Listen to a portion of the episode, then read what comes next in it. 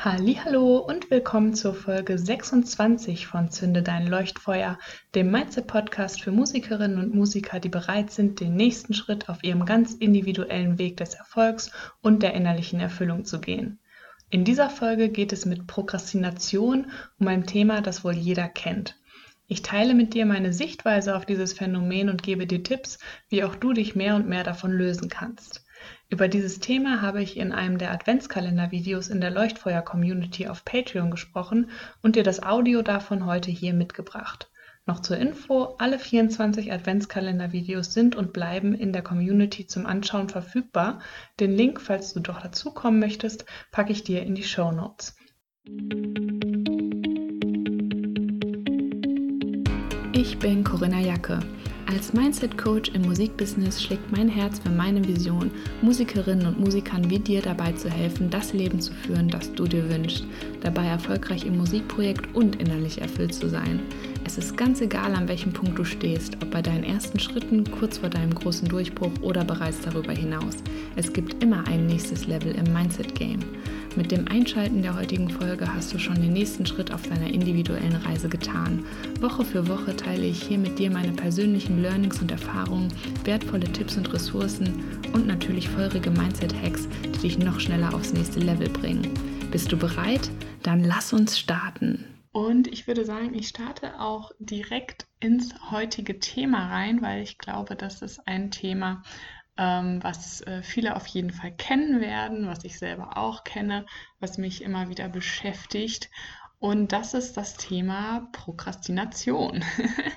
das ähm, ja, ist, glaube ich, ganz normal, dass jeder das äh, erlebt.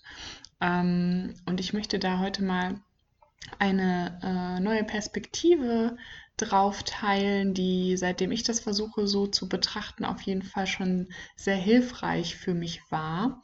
Ähm, erstmal zum Einstieg nochmal kurz, okay, was bedeutet das überhaupt genau Prokrastination? Also man kennt das ja einfach, man hat irgendwie Aufgaben auf der To-Do-Liste oder die man erledigen muss und man schiebt es einfach immer vor sich her. Man äh, hat da nicht so Lust zu oder es ist halt ein viel, eine große Aufgabe oder viel zu tun. Man sieht halt den Berg an Arbeit. Ähm, und äh, ja, fängt irgendwie nicht an, weil man irgendwie denkt, das kriegt man eh alles nicht fertig. Auf jeden Fall, man schiebt es immer ähm, weiter weg. Und was da schon einem ersten Moment passiert, was äh, schon nicht hilfreich ist, ist, dass man dem Ganzen auch so Zuschreibungen macht, die es sozusagen eher schlecht konnotieren. Also man sagt also, es ist dann auf Schieberitis oder man lässt es halt immer liegen und so weiter. Und ähm, was da passiert, ist ja natürlich, dass sich diese Aufgabe, diesem, äh, diesem To-Do oder wie man es auch immer nennen möchte, ähm, natürlich auch diese Art von Energie irgendwie zuschreibe, wie ich es wahrnehme. Also das ist die eine Aufgabe, die ich sowieso nie fertig kriege oder das ist die eine Aufgabe, die mich immer total nervt oder äh, die ich nicht hinbekomme. Da hat man natürlich umso weniger auch Lust darauf, sich daran zu setzen, wenn man sich selber immer wieder aufs Neue bestätigt, dass man es ja nicht hinbekommt. Also jedes Mal, wenn ich es mir vornehme und es dann nicht mache und äh, quasi mich dann darüber aufrege, ähm, verstärkt sich das nur. Also es wird immer mehr sozusagen zu dieser Aufgabe, die ich nicht schaffe. Also das ist auch wieder dieses, äh, ne, was wir, man ausstrahlt, sieht man an oder wo man die Energie reinsteckt. Und in dem Moment stecke ich die Energie da rein, mir immer wieder klar zu machen, dass diese Aufgabe ja so nervig ist, dass ich die nicht hinkriege.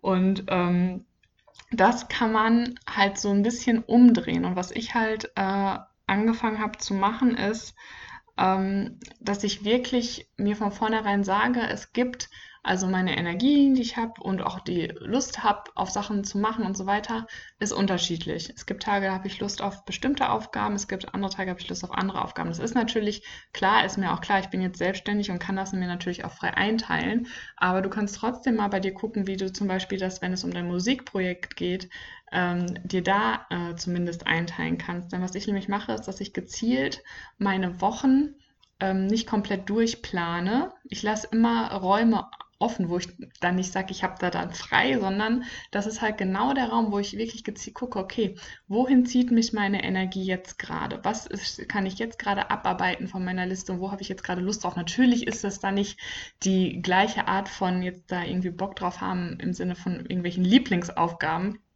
die man super gerne macht, aber es ist ein freieres Gefühl und eine andere Intention dahinter, wenn ich gucke, wann schiebt es mich dahin, als wenn ich die ganze Zeit weiß, ich muss das jetzt machen, ich muss das jetzt machen, wieder nicht geschafft und so weiter. Das funktioniert nicht so gut, zumindest für, für mich nicht. Und ähm, ich habe halt festgestellt, dass das ziemlich gut funktioniert. Man muss natürlich auch darauf vertrauen, dass dieser Impuls mit der Energie für auch die ähm, etwas schwierigeren oder nicht so Lieblingsaufgaben auch kommt. Und ich hatte letztens erst wieder das perfekte Beispielthema Steuererklärung. Ähm, ist auch schon ziemlich lange auf meiner To-Do-Liste.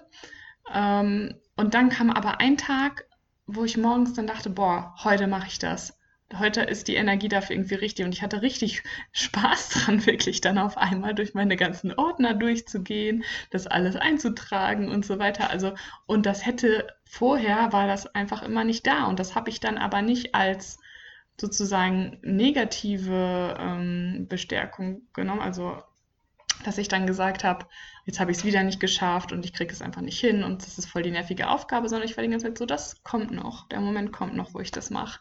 Und äh, der kam dann auch tatsächlich. Das heißt, ähm, an der Stelle ist so ein bisschen dieses, wenn wir merken, wir prokrastinieren bei Sachen, ist es eher für uns ein Kompass, der uns zeigt, dass unsere Energie eigentlich gerade zu anderen Dingen will.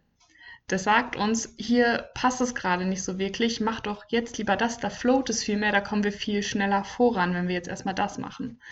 Ähm, das finde ich daran halt so spannend, dass ich halt mich mehr davon leiten lasse, wo zieht mich mein energetischer Kompass jetzt gerade hin, welche Sachen kann ich jetzt machen und welche Sachen kann ich deswegen umso effektiver quasi äh, abarbeiten.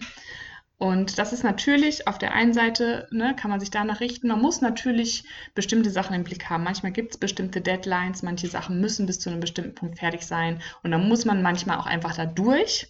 Aber wenn es so Sachen sind, gerade wenn man so an eigenen Projekten arbeitet, gibt es, finde ich, oft diese To-Dos, wo man sich diese Pflicht, dass das an einem bestimmten Punkt passieren muss, eben selber auferlegt.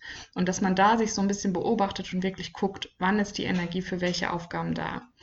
Ähm, wenn das teilweise mit diesem äh, energetischen jetzt noch zu abstrakt ist, was mir auch immer am Anfang viel geholfen hat, ist das äh, Eisenhower-Prinzip. Vielleicht kennt ihr das, wo man sich einfach ganz konkret fragt, äh, welche Aufgaben sind denn dringend und wichtig überhaupt?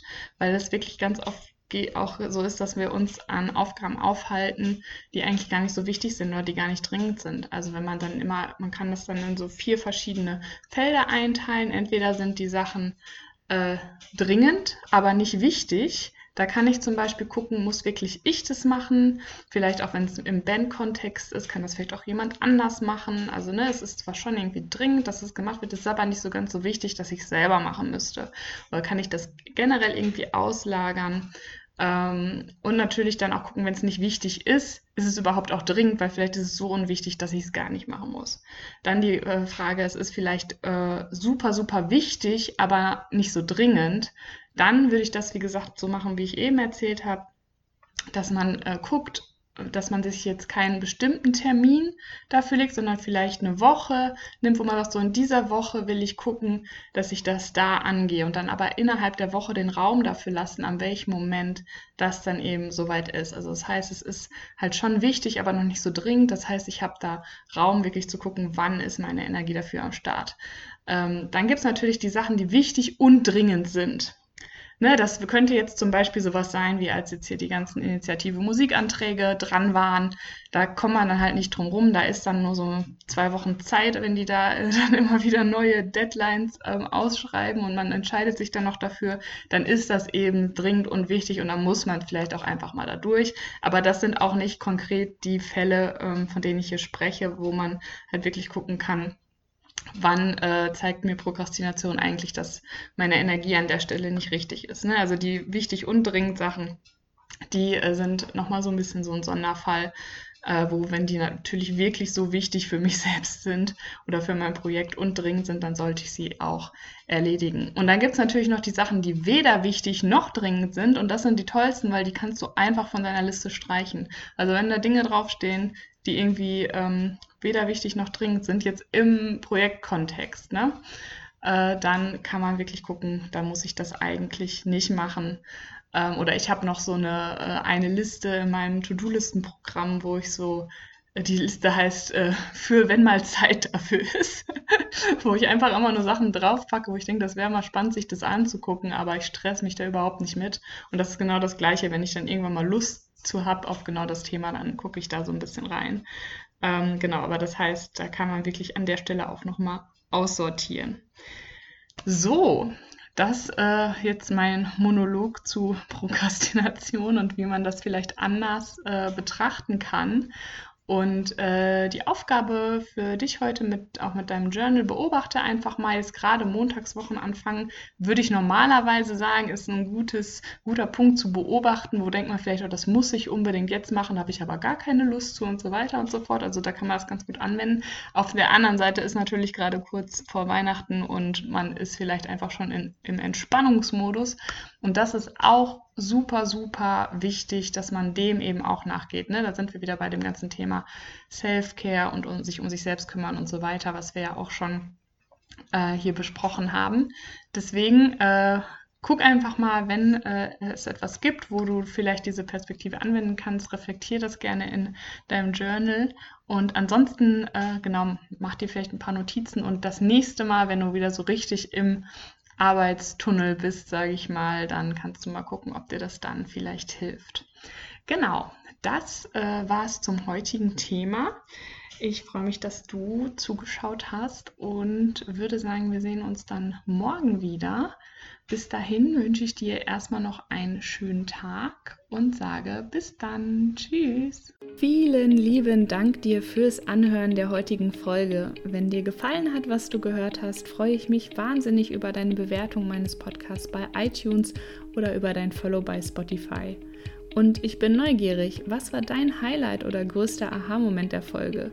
Lass es mich wissen, indem du einfach einen Screenshot von der Folge machst und mich damit in deiner Instagram-Story text. Einfach unter corinna.musikercoaching. So erfahren gleich auch noch mehr Musikerinnen und Musiker von deinen Learnings und wir können noch mehr tolle Menschen auf unserer Reise hin zu Erfolg und innerlicher Erfüllung mitnehmen. Ich freue mich jetzt schon riesig auf die nächste Folge. Bis dann!